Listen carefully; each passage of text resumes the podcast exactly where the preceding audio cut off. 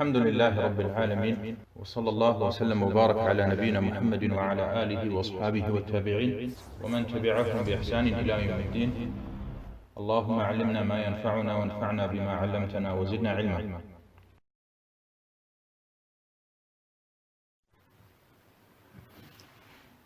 الحمد لله رب العالمين وصلى الله وسلم وبارك على نبينا محمد وعلى آله وأصحابه والتابعين. ومن تبعهم بإحسان إلى يوم الدين اللهم علمنا ما ينفعنا وانفعنا بما علمتنا وزدنا علما Alles Lob gebührt Allah und Frieden und Segen seien auf unseren Propheten Muhammad. Das ist die erste Sitzung der Lesung und Erläuterung des neuen Abschnitts oder der neuen Unterrichtsreihe von Bulur al-Maram. Und wir sind, nachdem wir Kitabu al-Tahara, das Buch der Reinigung, zu Ende gelesen und erläutert haben, sind wir jetzt bei einem neuen Oberkapitel angekommen. Und zwar Kitab as-Salah, das Buch des Gebets. Und man könnte sagen, wir machen dort weiter, wo wir stehen geblieben sind. Oder dass man das aufteilt und sagt, okay, das ist jetzt ein ganz neues Buch. Und von daher ist das jetzt auch eine neue Unterrichtsreihe. Aber wie gesagt, wir machen ab dem Hadith, bei dem wir stehen geblieben sind, machen wir inshallah weiter. Und Kitabus Salah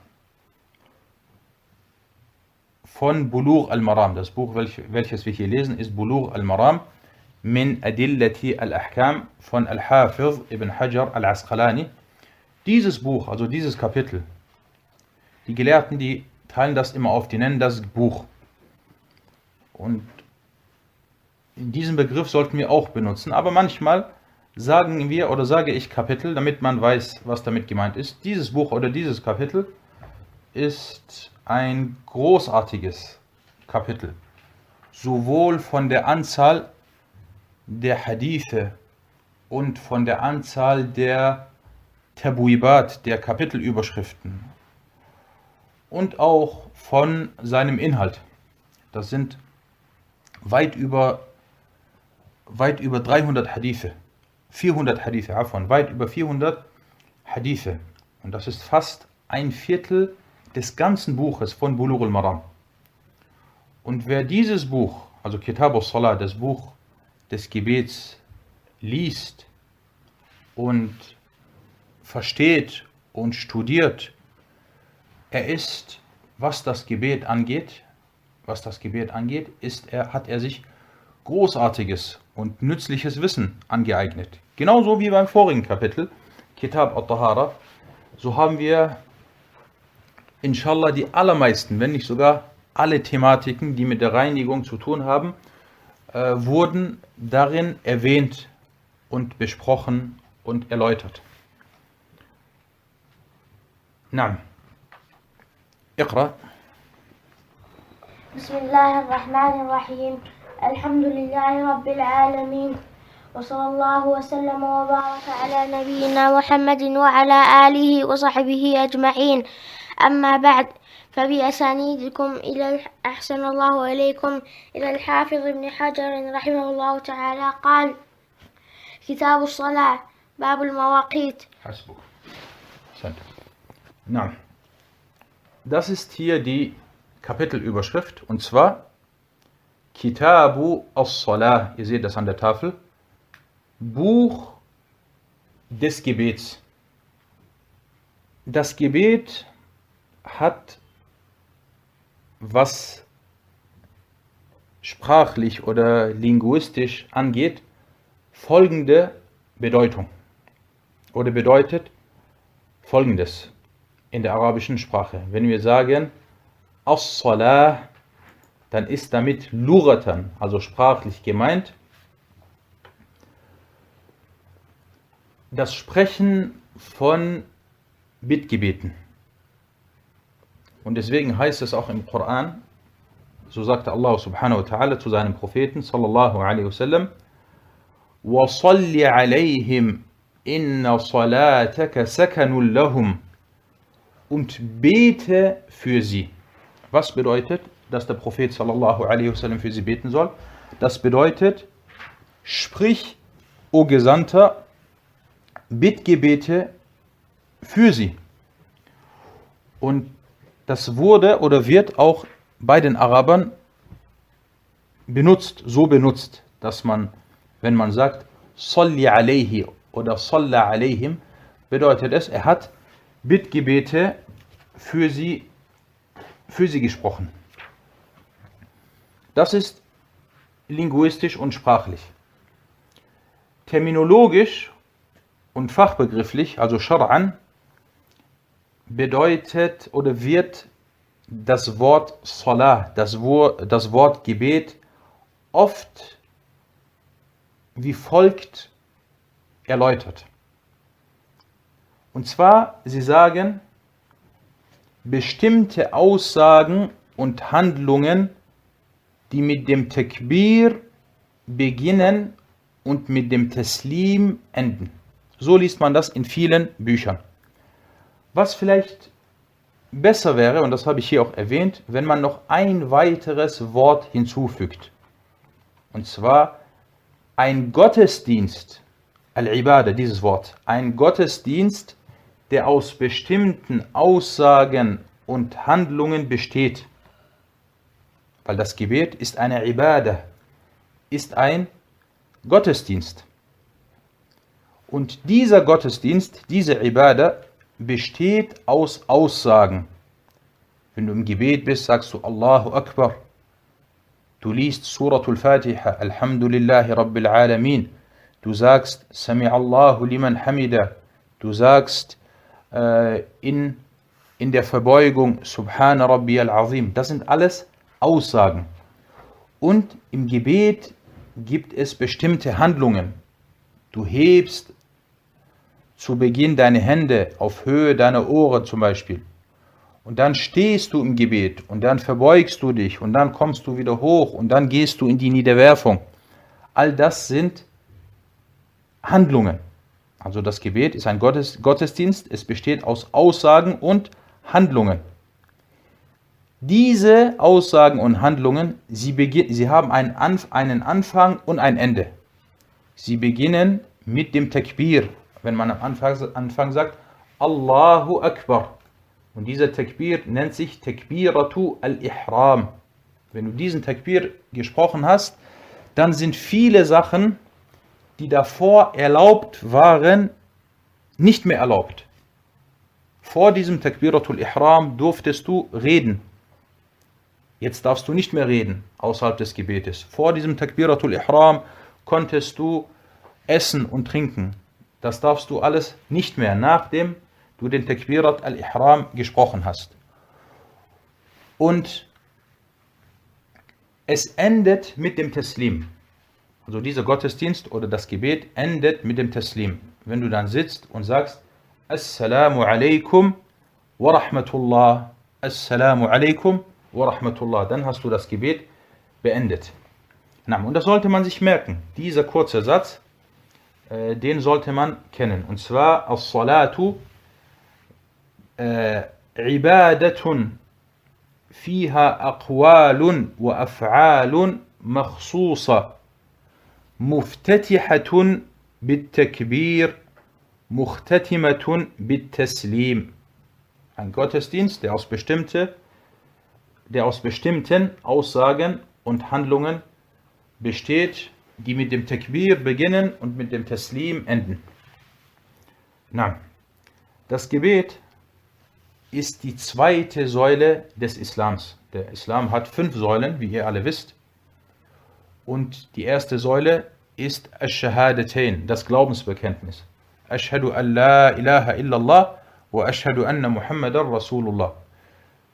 Die zweite Säule ist das Gebet.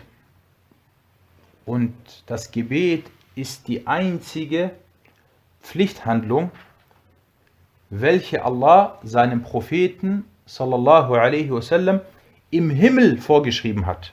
Alle anderen Pflichthandlungen, das Fasten, die Zakar, die Pilgerfahrt und so weiter, sie wurden, sie wurden dem Propheten alaihi salatu wasalam oder den Muslimen vorgeschrieben auf der Erde. Das Gebet dagegen wurde im Himmel, als der Prophet die Al-Mi'raj gemacht hat, die äh, bei der Nacht der Himmelsreise, als er die Himmelsreise voll, vollzogen hat, wurde ihm das Gebet von Allah subhanahu wa ta'ala ohne Wasita, also ohne Vermittler, zur Pflicht gemacht. Und ihr kennt äh, wahrscheinlich den Ablauf. Am Anfang waren es 50 Gebete und dann waren es 40 und bis dann fünf Gebete übrig geblieben sind, die von der Belohnung her aber wie 50 Gebete sind. 5 mal 10. Wann wurde das Gebet zur Pflicht? Es wurde circa drei Jahre vor der Auswanderung, vor der Hijra, wurde das Gebet, wurde das Gebet äh, verpflichtend. Und vorgeschrieben sind fünf Gebete. Das sind die äh, Pflichtgebete, die auf den Tag und auf die Nacht verteilt sind. Und Allah subhanahu wa ta'ala hat das Gebet über 60 Mal im Koran erwähnt. Und das deutet auf seine Wichtigkeit und auf äh, seinen hohen Stellenwert hin. Was ist das Urteil desjenigen, der das Gebet unterlässt? Und wenn wir über diese Thematik reden, so meinen wir damit, so meine ich nicht damit derjenige, der das Gebet leugnet. Weil derjenige, der das Gebet leugnet, ist laut aller, allen Gelehrten, da gibt es keine Meinungsverschiedenheit, ist er kein Muslim. Wir reden aber jetzt von jemandem, von einer Person, die sich dem Islam zuschreibt und sagt, ich bin Muslim, aber ich bete nicht, weil ich faul bin, möge Allah mich recht leiten. Er betet nicht. Und wenn wir hier sagen, er betet nicht, dann meinen wir jetzt auch nicht denjenigen, der ab und zu betet und dann wieder manchmal das Gebet unterlässt. Weil das ist eine andere Thematik. Wir reden jetzt nur über denjenigen, der überhaupt nicht betet. Jabir, möge Allah mit ihm, Jabir ibn Abdullah, möge Allah mit ihm und seinem Vater zufrieden sein, berichtete, dass der Gesandte Allahs, Allah Segen und Frieden auf ihm sagte, بين الرجل وبين الشرك والكفر ترك الصلاة Zwischen dem Mann und dem Götzendienst und Unglauben ist die Unterlassung des Gebets. Dieser Hadith wurde von Imam Muslim in seinem Sahih-Werk überliefert. Al-Hafid ibn Rajab sagte diesbezüglich, ihr seht das alles an der Tafel, er sagte,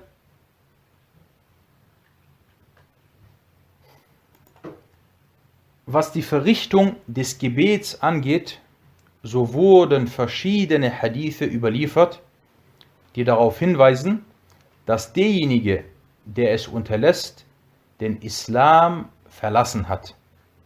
Wir haben jetzt nur diesen einen Hadith, aber es gibt noch einige andere äh, Hadithe. Das war jetzt erstens, wenn wir das nach Punkten durchgehen wollen.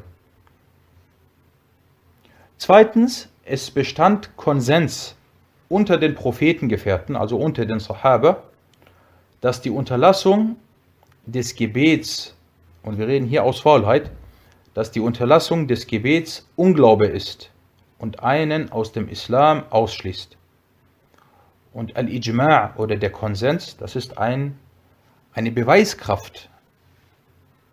Die erste Beweiskraft ist der Koran und dann die Sunna und dann Al-Ijma', der Ijma'. Und vor allem, wenn es der Ijma' der Sahaba ist, wenn die Sahaba sich bei einer Sache einig waren und keiner hierbei widersprochen hat. Und dann ist die nächste Generation gekommen. Dann ist der Ijma', das nennt sich Inqirab al-Asr, dann ist der Ijma' sozusagen zustande gekommen.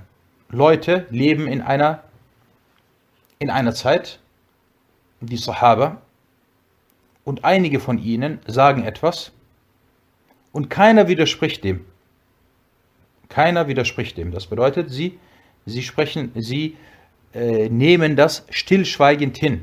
Zumindest nehmen sie das stillschweigend hin, was eine Bestätigung ist. Das nennt sich Al-Ijma' al-Sukuti. Dieser eine Punkt. Und dann vergeht einige Zeit und diese Generation ist dann Inqirat, dann ist es zum Inqirat gekommen. Also diese Generation ist dann vorbei. Die Sahaba sind dann alle gestorben. Dann ist ihr Zeitalter vorbei und der Ijma' spätestens dann ist zustande gekommen. Wir haben einige Aussagen, die darauf hindeuten, auf das, was erwähnt wurde, also dass es hierbei Ijma' unter den Sahaba gibt. Umar ibn al-Khattab radiallahu an, möge Allah mit ihm zufrieden sein, sagte, derjenige, der das Gebet unterlässt, hat keinen Anteil am Islam. Wann hat das Umar gesagt oder wo hat das Umar gesagt? Umar war der Khalife, als er das gesagt hat. Und er hat das auf dem Mimber gesagt. Ibn Qayyim sagt, er hat das auf dem Mimber, auf der Freitags, auf, der, äh, auf dem Podest hat er das gesagt. Und wer hat zugehört? Wer war anwesend? Uthman war da, Ali war da, Abdullah ibn Abbas war da, Jabir war da. Die ganzen großen Sahaba waren da. Und wenn die Sahaba etwas hören oder sehen, wovon sie ausgehen, dass das nicht richtig ist, dann schweigen sie nicht.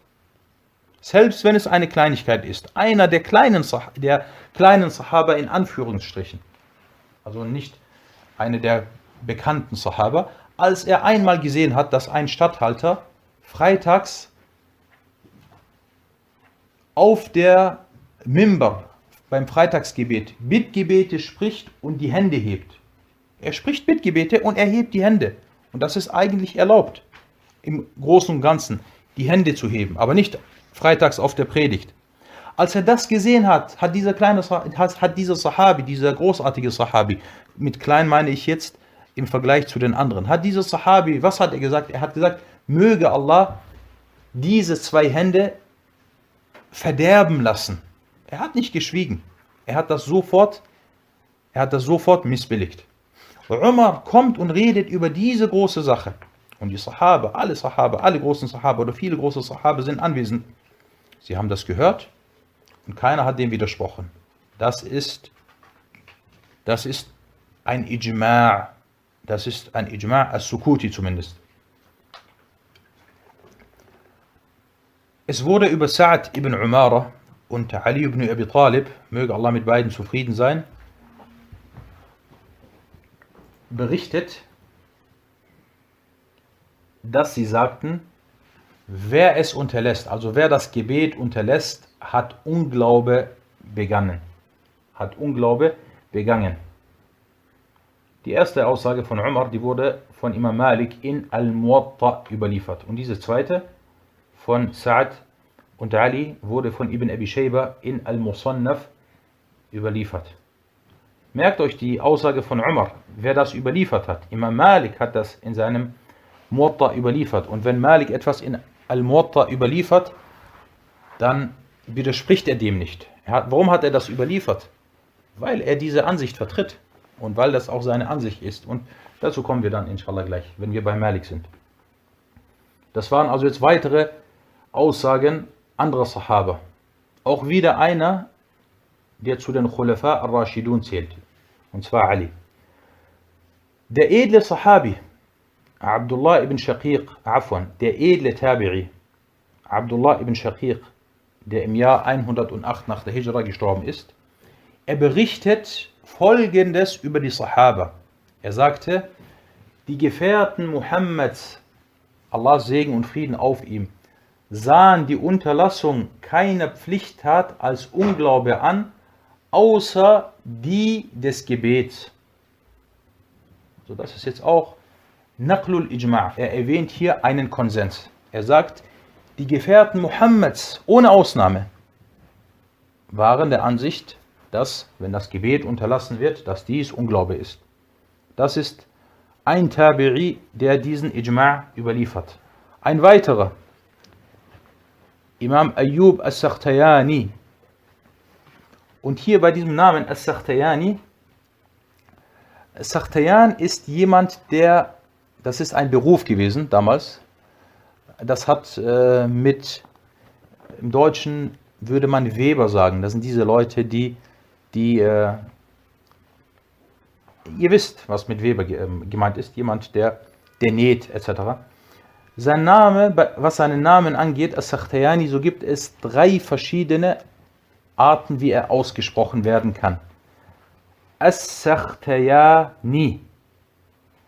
Erstens, As-Sakhtiyani. Und drittens. As-Sakhtiyani. Das sind diese drei verschiedenen Aussprachen oder diese drei verschiedenen Arten, wie er ausgesprochen werden kann. Also Ayyub as-Sakhtiyani sagte, die Unterlassung des Gebets ist Unglaube, an dem es keinen Zweifel gibt. Er sagt, es gibt keinen Zweifel daran. Und die allermeisten späteren Gelehrten, die dann nach den Sahaba und nach den Tabi'un kamen, vertraten ebenfalls die Ansicht, dass die Unterlassung des Gebets großer Unglaube ist. Und deswegen sagte Ibn Rajab al-Hambali, rahimahullah, und diese Ansicht vertrat eine Gruppe unter den Altvorderern, also unter den Salaf und den Nachfolgern, Al-Khalaf. Und dies ist die Ansicht von Ibn al-Mubarak und von Ahmed und von Ishaq ibn Rahoya. Ishaq überlieferte sogar den Konsens der Leute des Wissens darüber. Der wievielte Konsens ist das jetzt, den, wir, den ich hier erwähnt habe? Der erwähnt wurde? Genau, das ist jetzt schon der dritte. Der dritte, der diesen Konsens erwähnt.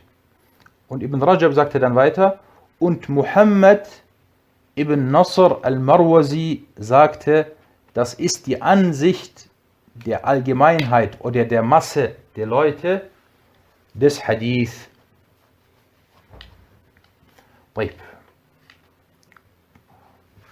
Kommen wir vielleicht noch zu Imam Malik und zu Ash-Shafi'i, weil das manchmal behauptet wird, dass Imam Malik und Imam Shafi'i hierbei widersprechen würden. Ich hatte ja schon erwähnt, dass Malik den Hadith von Umar oder die Aussage von Umar überlieferte. Der hanafitische Faqih Abu Ja'far al-Tahawi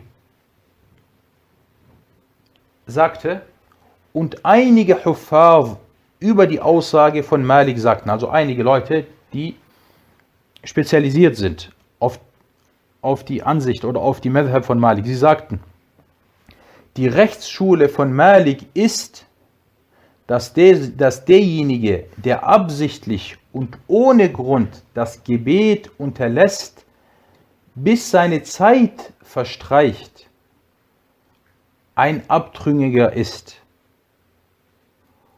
und vor einem islamisch legitimen Gericht gestellt und gegebenenfalls hingerichtet wird, außer wenn er es betet.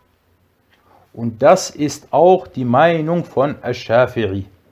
Also wir haben jetzt hier einen früheren Gelehrten namens Al-Tahawi. Und dieser Al-Tahawi, er war Schüler von Ash-Shafi'i in zweiter Generation.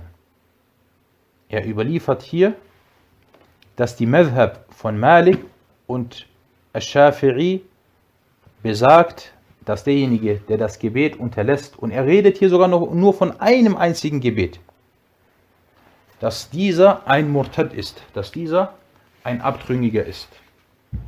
Und was Imam Ahmed angeht, oder die Aussagen über Imam Ahmed, der ebenfalls diese Ansicht vertritt, so sind diese zahlreich und vielleicht beschränken wir uns mit dem, was erwähnt wurde.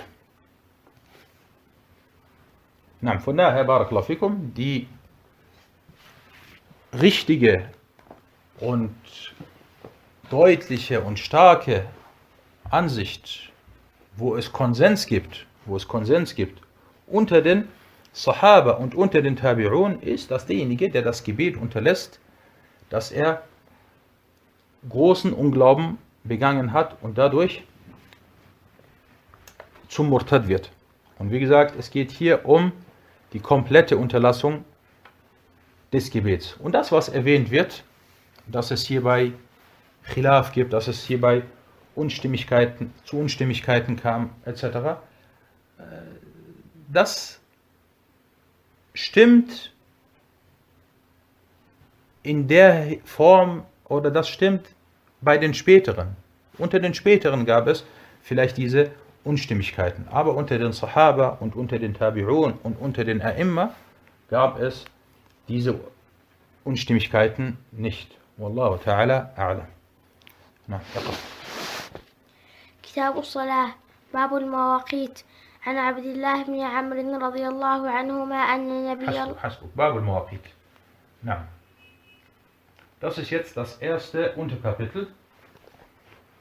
Das erste Unterkapitel in bei Kitab as-Salah.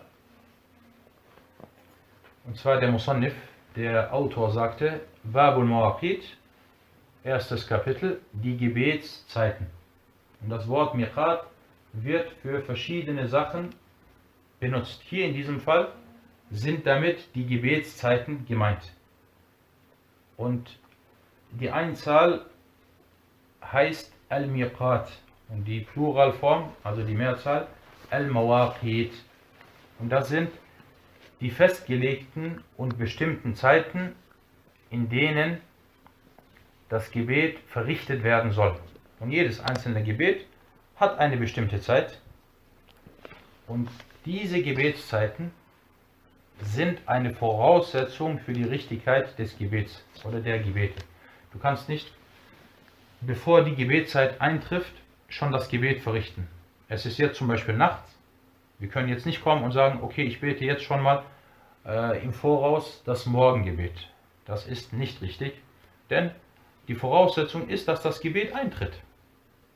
Oder dass die Zeit für das Gebet ein, eintrifft. Und sie ist nicht eingetroffen. Na, اقرأ. عن عبد الله بن عمرو رضي الله عنهما أن النبي الله صلى الله عليه وسلم قال وقت الظهر إذا زالت الشمس وكان ظل الرجل كطوله ما لم يحضر العصر ووقت العصر ما لم تصفر الشمس ووقت صلاة المغرب ما لم يغب الشفق ووقت صلاة العشاء إلى نصف الليل الأوسط ووقت صلاة الصبح من طلوع الفجر ما لم تطلع الشمس رواه مسلم. وله من حديث بريدة في العصر والشمس بيضاء نقية ومن حديث أبي موسى والشمس والشمس مرتفعة Ahsant. Na, Abdullah, das ist der Hadith Nummer 131 von diesem Buch. 31. Und der erste Hadith bei Kitab al-Salah, Abdullah ibn Amr, möge Allah mit ihm und seinem Vater zufrieden sein, berichtete, dass der Prophet Allahs, Allah Segen und Frieden auf ihm, dass er sagte, die Zeit des Mittagsgebets ist, wenn die Sonne Richtung Westen neigt und der Schatten einer Person so lang wie er selbst ist, solange das Nachmittagsgebet nicht eintritt. Und die Zeit des Nachmittagsgebets ist, solange die Sonne nicht, solange die Sonne, solange die Sonne nicht gelb geworden ist. Und die Zeit des Abendgebets ist, solange die Abendröte nicht untergeht. Und die Zeit des Nachtgebets geht bis Mitternacht. Und die Zeit des Morgengebets ist vom Aufgang der Morgendämmerung, solange die Sonne nicht aufgegangen ist. Überliefert von Muslim. Und in einem anderen Wortlaut von Bureuda heißt es über das Nachmittagsgebet, und, die, und solange die Sonne weiß und klar ist, und in einem Wortlaut von Abu Musa heißt es, und solange die Sonne hoch steht. Na, dieser Hadith, oder kommen wir, wir machen das ja immer so, wie schon bei der vorigen Unterrichtsreihe. Wir teilen immer, wir lesen immer den Hadith und danach, nachdem wir den Hadith gelesen haben, wird dieser in zwei Bereiche aufgeteilt. Zum einen in den Bereich der Hadith-wissenschaftlichen Nutzen, oder wir reden in, in dem einen Bereich über die Hadith-wissenschaftlichen Nutzen, und im zweiten Bereich geht es dann um die Fiqh-wissenschaftlichen Nutzen. Na, beginnen wir mit, mit den Hadith-wissenschaftlichen Nutzen. Al-Masail al-Hadithiyya. Der Überlieferer ist Abdullah ibn Amr und über den hatten wir bereits gesprochen. Und zwar im, in der ersten Unterrichtsreihe bei Kitab al-Tahara. Das war bei Hadith, 100, bei Hadith 33. Und zwar Abdullah ibn Amr ibn As ibn Wa'il al-Qurashi. Sowohl er als auch sein Vater waren Sahaba. Und er, der Sohn, er nahm den Islam sogar vor seinem Vater an. Und der Prophet sallallahu alaihi wasallam erlaubte ihm, diesem Abdullah ibn Amr, dass er die Hadithe niederschreibt, weil manche Leute behaupten, die Hadithe wurden nicht niedergeschrieben.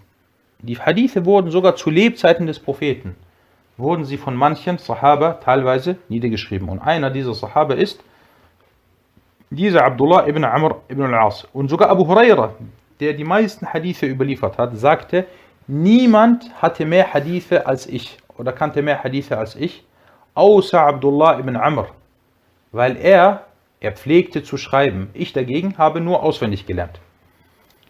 Na. Und Abdullah ibn Amr al-As, er verstarb im Jahr 63 nach der Hijra. Radiallahu anhu.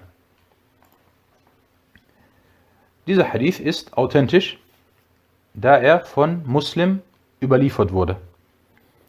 Und er wurde des Weiteren auch von Ahmed und von Abu Dawud und von An-Nasai überliefert. Und Imam Muslim überlieferte diesen Hadith über die Überlieferungskette von Hammam, dieser über Qatada, dieser über Abu Ayyub, Yahya ibn Malik und dieser über Abdullah ibn Amr. Und obwohl das ein wichtiger Hadith ist, so haben nicht sehr viele diesen Hadith überliefert. Und Imam Muslim machte folgendes. Nachdem er diesen Hadith überlieferte, es geht hier um die Gebetszeiten, nachdem er diesen Hadith überlieferte, berichtete er dann mit seiner Überlieferungskette, dass Yahya ibn Abi Kathir sagte, das Wissen kann nicht, äh, das Wissen kann nicht mit äh, Bequemlichkeit des Körpers erlangt werden. La yustata'u al-ilmu birahatil jasad. Jetzt stellt man sich eine Frage oder zwei Fragen sogar. Erstens, was hat diese Aussage hier zu suchen? Also vom Äußerlichen her, vom Äußeren her. Passt das zueinander oder passt das nicht zueinander? Er redet hier im Kapitel über das Gebet und über die Gebetszeiten. Und dann, nachdem er über die Gebetszeiten gesprochen hat und diesen Hadith überliefert, er, überliefert hat, kommt er und sagt, La birahatil jasad. Das Wissen kann nicht mit der Bequemlichkeit des Körpers erlangt werden. Passt das oder passt das nicht? Was sagt ihr? Also diese Aussage ist eine schöne Aussage, aber das passt woanders. Das passt bei einem anderen Kapitel, am Anfang des Buches, dass man so eine Aussage bringt oder bei, beim Streben nach Wissen, Talabul Ilm und so weiter. Aber hier passt das eigentlich nicht. Ein Grund war, dass, und da, darauf hat Imam Muslim indirekt hingewiesen. Und wenn man sich nicht mit diesen Hadith-Büchern beschäftigt und sie, es gibt so einen deutschen Spruch, dass man eine Sache besser als, Lukas kennt, den, äh, kennt glaube ich diesen Satz, dass man eine Sache besser kennt als seine Hosentasche. So sagt man das, oder? Wo sind die, äh, diejenigen, die sehr, genau, man sagt im Deutschen, er kennt die Stadt besser als seine Hosentasche. Ah, Hosentasche ist klein, du weißt ganz genau, was du in deiner Hosentasche hast. Ich habe 5 Euro in meiner Hosentasche, ich habe ein Handy, ich habe einen, einen Schlüssel. Diese Bücher, diese Hadith-Bücher, derjenige, der sie, der sich Jahrzehnte, ich rede nicht von Jahren, sondern der Jahrzehnte sich mit diesen Büchern beschäftigt und dann so eine Aussage liest, der weiß das. Warum weiß er das? Weil er weiß, dieser Hadith kommt, obwohl er ein großer und wichtiger Hadith ist, ein großartiger und wichtiger Hadith ist, und alle Hadithe des Propheten sind großartig und wichtig.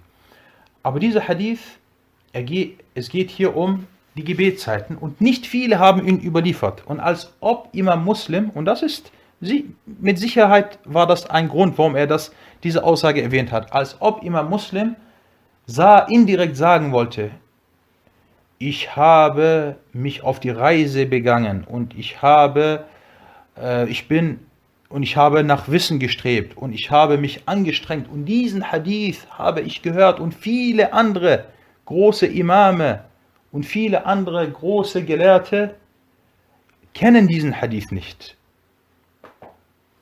Und das Wissen kann nicht mit der Bequemlichkeit des Körpers erlangt werden. Das meint er damit, indirekt hat er das erwähnt. Und deswegen sagt er An-Nawawi. Und An-Nawawi ist Khabir. An-Nawawi ist, ist ein Spezialist in Bezug auf Sahih Muslim. Und deswegen hat er ein Scharh geschrieben. Er hat einen großartigen Scharh, Erläuterung von Sahih Muslim, hat An-Nawawi geschrieben. Und man sagt, wenn du wenn du nach Feinheiten und Besonderheiten suchst, die nicht jeder kennt, in Bezug auf Sahih Muslim, dann schau, was An-Nawawi sagt. Wenn du nach Feinheiten und Besonderheiten in Bezug auf Al-Bukhari suchst, an wen wendet man sich dann?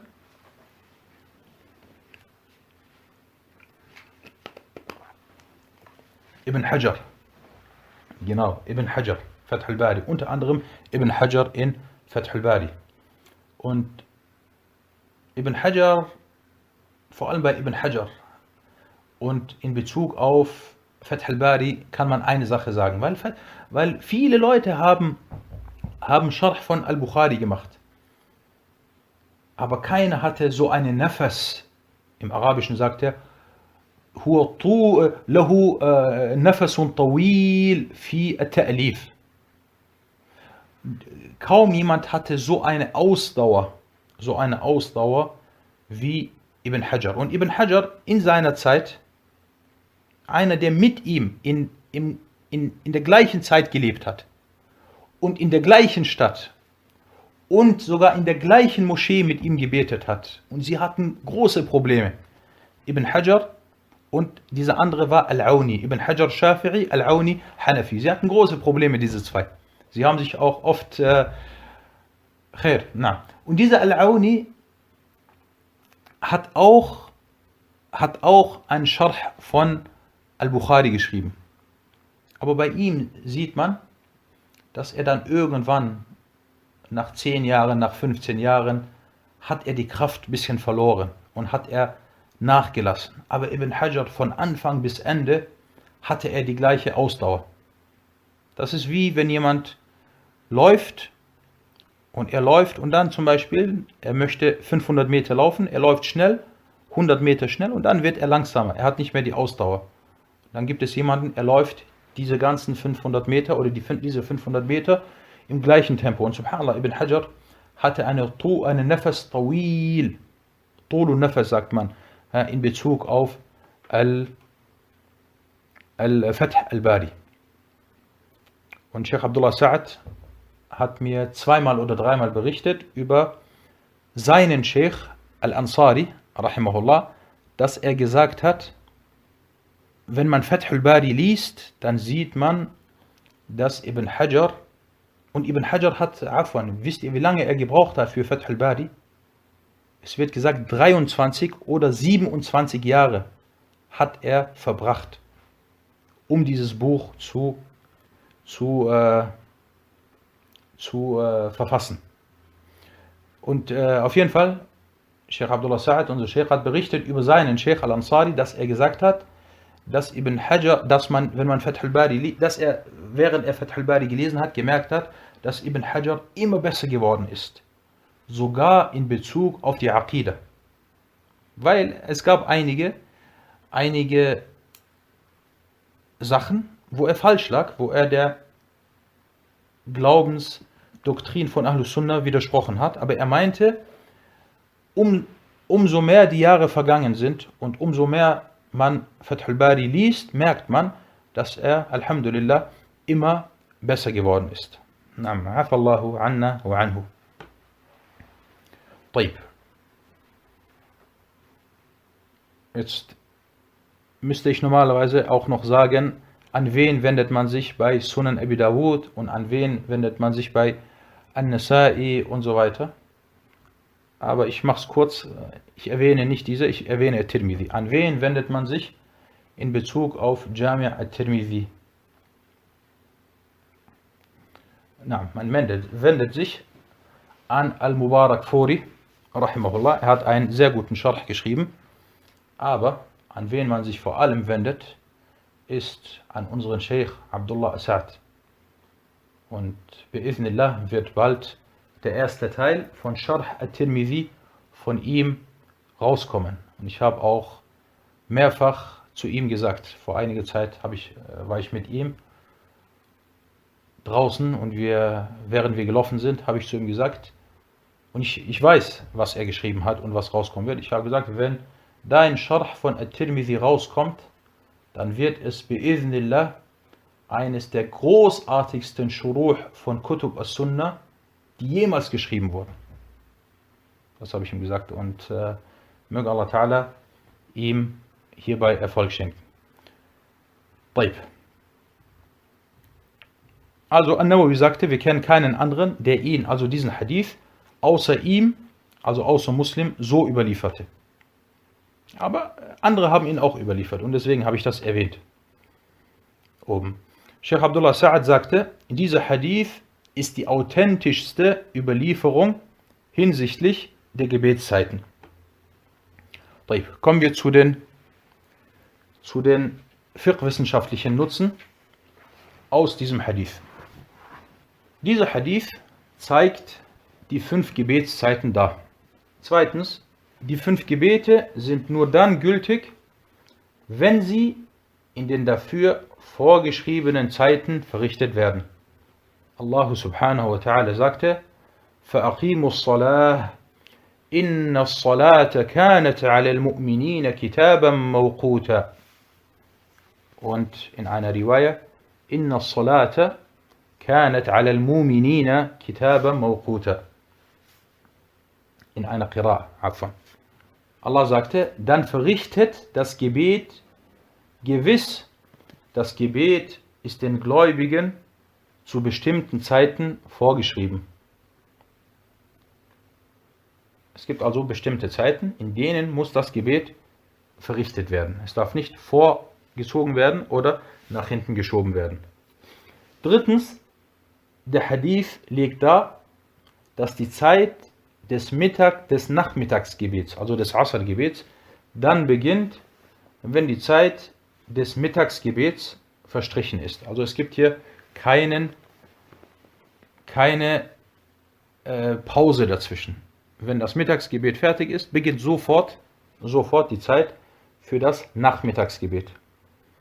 Viertens, die Zeit für das Nachtgebet endet laut diesem Hadith bei Mitternacht. Und dieser Hadith deutet klar darauf hin, dass das die Zeit ist. Aber es gibt noch andere Hadithe, die werden inshallah noch kommen. Kommen wir zu einigen Meinungsverschiedenheiten unter den Gelehrten. Und wir reden hier über zwei Sachen. Und zwar einmal das Nachmittagsgebet und dann das Nachtgebet. Es kam zu Unstimmigkeiten unter den Gelehrten, wann die Zeit des Nachmittagsgebets endet, Al-Asr. Die Mehrheit der Gelehrten, darunter die drei Imame Malik, Al-Shafi'i und Ahmed, war der Ansicht, dass die Zeit dann endet, wenn der Schatten so lange wie er selbst ist.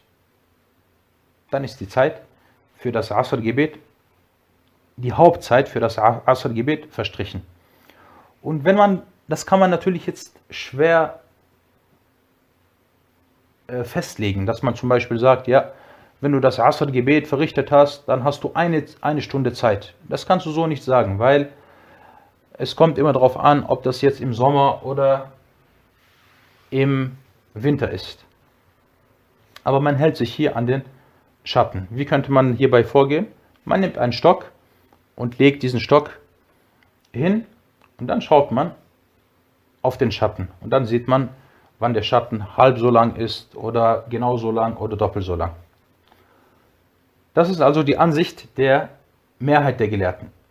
In der zweiten Ansicht über Ahmed heißt es, das ist jetzt die zweite Meinung, dass die Zeit dann endet, wenn die Sonne gelblich wird.